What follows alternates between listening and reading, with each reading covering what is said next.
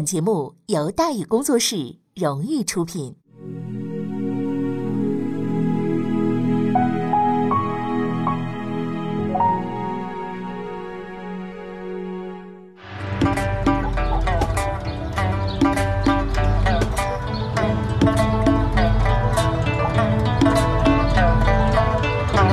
说书唱戏劝人方，三条大道走中央，善恶到头终有报，人间正道是沧桑。给您续上一杯茶，我慢慢的说，您细细的品。听大雨。话说明朝，除了咱们广播直播以外啊，我们还在喜马拉雅独家网络发布。各位呢，可以登录喜马拉雅手机和电脑客户端，搜索“大禹茶馆”，选择收听。上期节目咱们说到哪儿啊？咱们说到。打通道路，孙可望弹压四川、贵州涅槃，执政者四管齐下。刘贼出身的孙可望品行不咋地啊，既自私是又贪权啊，最后还投降了清军。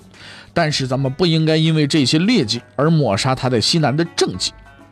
云南在孙可望的手里呢，不出三年就呈现出了一片太平景象。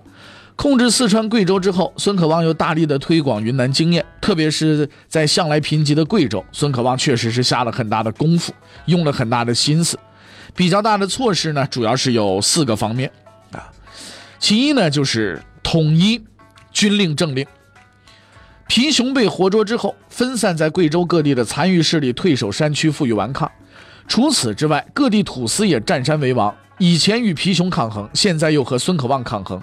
凡是外乡人，一概不鸟。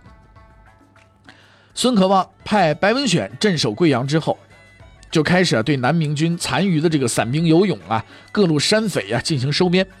凡是抗拒收编者，一律清剿。哎，终结了大小军阀占山为王、残害百姓的乱局，是吧？第二呢，就是裁撤荣源，整顿吏治。贵州作为南明的属地。也有官员多如牛毛，官场鱼龙混杂的通病，最后的结果都是政府里边乌烟瘴气，老百姓们是不堪重负。针对这种状况，孙可望首先将官员过筛子，挨个的开展政审啊和清查，欺压百姓的直接拉着就剁了啊，并且呢对南明政权胡乱任命的大量冗员呢进行裁撤，筛剩下的官员也别忙着高兴。啊，因为日子不见得多好过。孙可望规定了，凡是官员犯法，重则斩首剥皮，轻者捆打数十，仍令赴任管事。孙可望可不是吓唬吓唬他们啊，是动了真格的了。接下来这几个场景呢，也是屡见不鲜的。说某官员正端坐在堂上审案子呢，啊，堂下活人啊，你所犯何罪，对吧？正审着呢。是吧？来呀，大刑伺候！这边夹棍也上来了，是吧？什么都上来了。突然之间，哎，闯进一帮人来宣读上峰指令，说某官员犯某某罪，一律杖责二十。于是乎呢，正趴着受刑的嫌犯呢，被拎到一边去。你先等会儿吧，哎，我们这儿有着急的事儿，是吧？堂上的官员被拽下来，趴到那个木板凳上，噼里啪啦一顿棍子打完了之后，哎，官员和嫌犯各归其位，啊，这个当官的呢继续审案子。这这边这个受刑的继续受刑，哎，就当什么都没发生过，对吧？这是第二，第三呢，就是招揽商贾，安抚百姓，恢复经济生产。贵州啊，咱们知道，这这地理上讲的叫喀斯特地貌啊，这个山区，找块跟足球场一般大小的平地基本上是不可能，而且石头多土少啊，由于自然环境比较恶劣，向来呢这都是土地比较贫瘠的，交通不方便。哎，耕作方式呢也比较原始啊！你看现在全球，咱们说现在啊，大力兴建这个交通设施，呃，咱们中国这个全全球这个一百座最最厉害的桥啊，咱们都有七十多座，其中有很多都是在贵州了啊！现在的包括贵州很多最高的那座桥是叫什么？我记不清楚名字了，但是说这个垂直海拔四百多米啊，相当厉害的这个桥是吧？所以就是说，这是贵州这个地形造成的这么一个结果啊！这大块的耕地没有，耕作方式呢？也都是你，比如山地，你拿牛怎么耕作呢？对不对？所以呢，你看现在那边有这个，包括梯田呐等等这些啊，是吧？都在贵州这边，再加上军阀皮熊的大肆盘剥啊，即便说是极其落后封闭的自然经济，那也是濒临崩溃了呀，是吧？在这种情况之下呢，孙可望啊，就用了一个方法，哎，招揽商贾，恢复贸易。一面呢，这是一方面；再一面采取休养生息的政策，又派军队呢就地组织开荒啊，安抚夷陵，大兴屯田，积极恢复农业生产。这是第三点。第四点，发展交通，积极备战。李白经过剑门关入川，曾经留下了“蜀道难，难于上青天”的名句。王阳明被流放贵州龙场驿啊，更有呢叫“叹风际连天兮，飞鸟不通”的感慨。可以说呀，贵州这边这个道啊，比蜀道那难着是有过之而无不及。交通不仅关系到出兵的问题，而且直接决定后勤补给能力的问题。要致富是先修路。这是现在的口号，是吧？但是对于孙可望而言，确切的说法是要打仗先修路。其实说修路这件事情啊，就应该是在很多方面呢都是非常重要的一件事情。你交通有了，你一切才能流通起来。这玩意儿真是血管是动脉，你知道吧？所以呢，这个孙国主啊就成了孙总工了，大张旗鼓的开始修路啊，遇山开道，遇水架桥，是吧？这个贵州这个交通状况呢也得到了极大的改善。道路畅通了，既方便了自己，当然也方便了敌人嘛。孙可望又实行了路印制度，严防清军间谍趁机混入。那么，在孙可望的治理之下呢，昔日民不聊生的贵州啊，犹如凤凰涅槃，初步就呈现了一片欣欣向荣的景象。根据史料记载，贵州官爵贪污馈送之弊，民无盗贼攘夺之端。虽然不免有些夸张，但是经济得到较快的发展却是不争的事实。孙可望治理贵州，主要是为了壮大自己的实力，因此呢，贵州经济啊得到恢复之后，税负呢是相当繁重的。俗话说“兔子不吃窝边草”，作为孙可望的老巢，云南的赋税呢是官一民九，达到了全国最低点。那对于贵州呢，孙可望就没那么客气了，赋税一般呢都是在五成以上，部分地区甚至达到了九成。在孙可望的这个横征暴敛之下呢，元气稍有恢复的贵州再一次遭受无情的摧残，为后来清军顺利通过贵州进入云南清剿啊奠定了坚实的群众基础。那以后的事情咱们以后再说啊。就目前来看呢，孙可望还是比较滋润的。那么当孙可望在西南风生水起的时候，南宁的忠贞营啊却在苦苦的求生。嗯，有句诗是这么说的，叫“朱门酒肉臭，路有冻死骨”啊。自打从湖南败退入两广，没了董锡的庇护，寄人篱下的忠贞营呢便开始江河日下了。帮陈邦富打下南宁，陈邦富呢不仅不酬谢，还千方百计的想把忠贞营给挤走。李锦病死以后，高一公曾经率部挺进广东，帮永历朝廷抗清，却屡遭严启恒啊、李元印呢、金宝啊等等顽固派的这个刁难和排挤，无功而返，对吧？到永历四年。下半年，公元一六五零年的时候，忠贞营在两广啊，已经没法再待了。高一公李来亨决定，咱们还是走吧，转移吧。啊，做决定不难，蛮难的是，咱们转移往哪儿转移，是吧？高一公里来横江地图一摊开，发现道路虽然遍布天下，但是没有一条能让忠贞营顺畅通过的。东面，尚可喜、耿继茂大军正在绞杀广州，啊，永历朝呢又抵制忠贞营掺和，是吧？忠贞营也不想再傻了吧唧当炮灰了。北面，孔有德大军正在湖南修烂尾楼，忠贞营赶过去，正好啊够孔有德一顿午饭的。西面呢，孙可望地盘更麻烦。虽然大西军、大顺民军呢都是农民军，但是啊，张献忠跟李自成一直不对付，恩怨呢也是由来已久的，还曾经为争夺四川大动干戈啊，旧债未了又添新账。高一公反对孙可望封王时候相当积极，在这种情况之下呢，投奔孙可望，那还不如原地待着，受的窝囊气还少一点。那往南走吧，南面哼，一片汪洋。形势就这么一个形势，往哪儿走都是个死。忠贞营想讨个全势，似乎也只有向南投奔龙王了。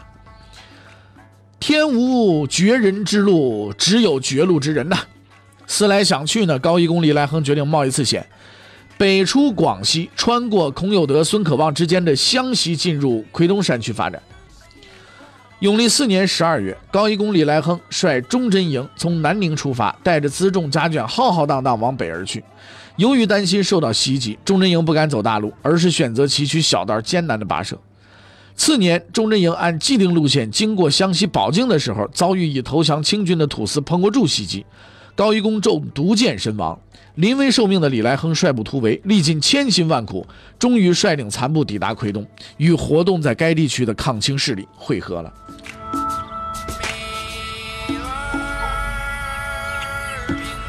抵达目的地之后呢，对永历政权切齿痛恨的李来亨啊，毅然取消忠贞营的番号，成为奎东山区的这个单千呃这个单干户之一啊。随着忠贞营这个加盟，过去的姚黄十三家，逐渐的就变成了奎东十三家，在川东鄂西地区呢，利用地理优势，继续的坚持抗清斗争。永历政权将忠贞营逼入绝境，而逃跑的周游郎自己的日子也不比高义公李来亨好过多少。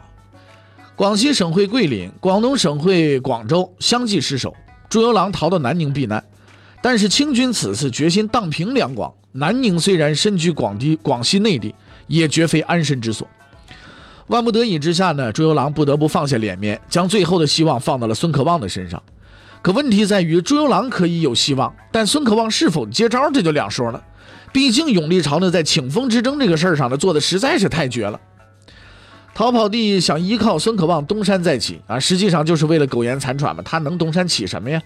请封这个问题是绕不过去的。由于永历朝廷已经走投无路了，急红了眼的这个朱由榔当即决断，封孙可望为继王，不争论。朱由榔认为自己做了最大的让步了，我已经封了一字王了，但是孙可望依然不改初衷啊，继什么王？继王，要么就封秦王。要么一切免谈。上次孙可望有所妥协，提出要赤不要印的折中方案。这一次坐地起价，还要赤不要印，赤书大印一个都不能少。结果这边热脸贴了冷屁股，朱由榔觉得完了，丢不起这个人呐。结果呢，这事儿就又没谈成。永历五年二月，孔有德的清军自柳州南下，挥师直指南宁，逃无可逃的朱由榔急了眼了。孙可望比他还要急眼。如果这块金字招牌没了，自己这只潜力股立马跌停。形势危急啊！孙可望决定投桃报李，给永历朝廷送来一张大热点啊！派贺九仪，还有这个张明志率五千精兵协防南宁。你别看孔有德人多势众啊，还真不一定干得过装备精良、训练有素、以逸待劳的五千精兵。孙可望对此呢，胸有成竹。当然了，孙可望不是活雷锋。五千精兵也不是保护永历朝廷的志愿者。贺九仪、张明志进入南宁之后，主要干了三件事：其一，布置南宁的这个城防，抵御可能进犯的清军；其二，对请封之争当中的这个顽固势力反攻倒算，杀死兵部尚书杨鼎和，逼死大学士严启恒，向周游郎示威；其三，为孙可望请封秦王。撞破南墙使回头，见到棺材是方落泪呀。朱由榔终于是屈服了。如今南宁在别人的手里，只有两只死鸡摆在自己面前，啊！朱由榔实在是找不到拒绝的底气呀。三月份，永历朝廷正式册封孙可望为秦王，历时两年的请封之争，总算是尘埃落定了。孙可望如愿以偿，但并没有给朱由榔好脸色。对孙可望而言，永历朝廷和朱由榔不过就是招摇过市的幌子，壮大实力的招牌，贴一张热脸。孙可望不是为了给自己找个爷，朱由榔倒是好对付，只会在朝堂上叽叽喳喳的大臣才是大麻烦呢。因此，孙可望对待永历朝廷和朱由榔始终奉行一条基本原则，就是敬鬼神而远之。控制朝廷是必须的，但是廷臣想唧唧歪歪，你跟朱由榔唧唧歪歪去，别跟我说。既想近又要远，思维很独到，但问题是不太现实。马世英、郑芝龙想做到都没做到。他们啊，把持朝政的同时，也饱受啊群臣的这个攻击。这个看似无解的梦想，到了孙可望这儿，成现实了。孙可望得到秦王的册封，宣布效忠朱由榔，接着只做了一件事，在贵阳建立行营六部，就相当于临时中央啊，为自己的亲信呢，呃，充任各部尚书。朱由榔带着为数不多的大臣留在南宁，孙可望并没有让他们搬家的意思。于是，贵阳的临时中央实际上取代了南宁的正式中央。朱由榔还是朱由榔，不过不再是权臣手中的傀儡了，而是神龛上的牌位了。孙可望为了权力不择手段，但杨卫之呢是个厚道人。奉命前往南宁的时候，杨卫之啊实在是看不惯贺九仪、张明志在这里狗仗人势，奋笔上书弹劾。看到杨未之的奏书啊，朱由榔是眼泪哗哗的啊！千金易得，知己难寻呐。终于有人肯说句公道话了。朱由榔虽然不敢拿贺九一、张明志怎么样，但是提拔杨未之入阁还是可以的。哎，很多时候讲公道啊，啊，这个这个说真话呀，那是要付出代价的。在朱由榔看来，褒奖杨未之是在跟孙可望套近乎，但对权力极其敏感的孙可望可不这么看，他认定了杨未之叛变了，啊，是在卖主求荣。永历五年五月，杨未之被孙可望派人押回贵阳处死，这就是杨未之说句公道话的代价。但孙可望未必是真正的赢家，既然永历政权威信扫地，你孙可望那个真价又能几何呢？出来混，迟早都得还。孙可望当然也会付出代价，只是呢，这个代价是需要时间的。此时的孙可望可以说是小人得志，趾高气昂；逃跑的周游郎却是如履薄冰，胆战心惊。十一月份，朱由榔最不想看到的一幕终于是发生了啊！孔有德大军逼近南宁，贺九仪、张明志的五千精兵是否愿意防守南宁，是否有能力守住，应该都不是问题。毕竟孙可望并不希望这块金字招牌落在清军手里。问题在于，朱由榔根本就不是固守的性格呀！老大坐镇指挥，鼓舞士气。将来犯的清军打得抱头鼠窜，朱一建会这么干，但是对于靠逃跑过日子的朱由榔而言，那是逆天呐！打不赢要跑，打得赢也得跑啊，这才对得起逃跑地的名望嘛。于是，这回咱们往哪跑呢？啊，朱由榔开始选路线了。就当前形势来看，朱由榔有三个选择：其一，向海上跑，投靠福建沿海的郑成功部，还不靠谱。郑成功虽然口头上奉永历为正朔，但是大难临头是否会接受这位爷，这可不一定。即便说郑成功肯收容，他会不会步郑芝龙、孙可望的后尘呢？很有可能。做傀儡倒还在其次，可郑成功自己都饥寒交迫、漂泊不定的，我去了能跟着混多久呢？总之，跟郑成功风险太大了。其二，往南跑，跑越南去避难去，那更不靠谱了。越南是明朝的属国，什么叫属国呀？有奶就是娘，强悍就是爹。你信不信？只要周郎迈出国门，越南王立即就能将他五花大绑，遣返给孔有德，归附清朝做投名状啊！不靠谱。其三，向西进入孙可望的地盘，相对而言，这个选择是稍微靠点谱的。孙可望也早在五月就提出了啊，让他一避云南的动议，但是朱由榔是一万个不愿意。孙可望是是孙可望是什么人呢？啊，他不是没见识过，寄人篱下的生活，拿脚趾都能想到该有多丢人、多悲惨呢。朱由榔不欲救可望，但很多事情不是他说了算的。朝议之中，三种选择都有人提了，接着轮到首辅吴镇宇拍板了。其实这板啊，根本没必要拍。地球人都知道，永历朝廷除了孙可望这一条路，已经是别无选择了。但是吴首府曾经跟随严启恒，极力反对孙可望封王。严启恒、杨鼎和尸骨未寒，担心拉清单的吴首府实在不敢拍这个板啊。搬家问题久拖不决，贺九一怒了，不去拉倒啊！你们爱上哪儿去上哪儿去，爷不管了。贺九一带着五千精兵跟永历朝廷彻底拜拜了。周郎急了，那还讨论个屁呀？跑吧，往哪儿跑还能往哪儿跑啊？有选择余地吗？十二月初，朱由榔乘船仓皇逃离南宁，涉左江至这个呃今天广东崇左附近的啊。上游水太浅，船没法继续走了。朱由榔一行人弃舟登岸，经龙英、归顺、镇安，就是今天广西德保啊，这这些地方向云南进发。清军这边是穷追不舍，跑得贼快的朱由榔第一次逃跑的如此胆战心惊，所幸呢。在桂滇边境上，与前来迎驾的这个第三品的高文贵呀，黑帮郡部呢给撞了个正着。哎，虽然惊魂未定，但是这次提心吊胆的历程总算是啊了结终结了。永历六年正月初一，公元一五呃一六五二年，朱由榔在云南边境的一个小山村里过了一个惨兮兮的新年。朱由榔不知道接下来该往哪儿去，确切的说，将会被孙可望安排到哪里去。那么孙可望会怎么安排朱由榔呢？欲知后事如何？且听下回分解。